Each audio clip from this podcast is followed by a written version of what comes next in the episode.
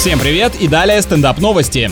В Китае онлайн-магазин по ошибке отправил покупателю крокодила. Это выходит какой-то сюжет мультика про Чебурашку, только наоборот. Получив и распечатав посылку, мальчик увидел в коробке дыру, из которой выглядывала вытянутая пасть, хотя он заказывал золотую рыбку. А ты что хотел, чтобы исполнительница желаний сама у тебя в доме оказалась? Надо пойти, постараться, невод покидать, может тогда и повезет.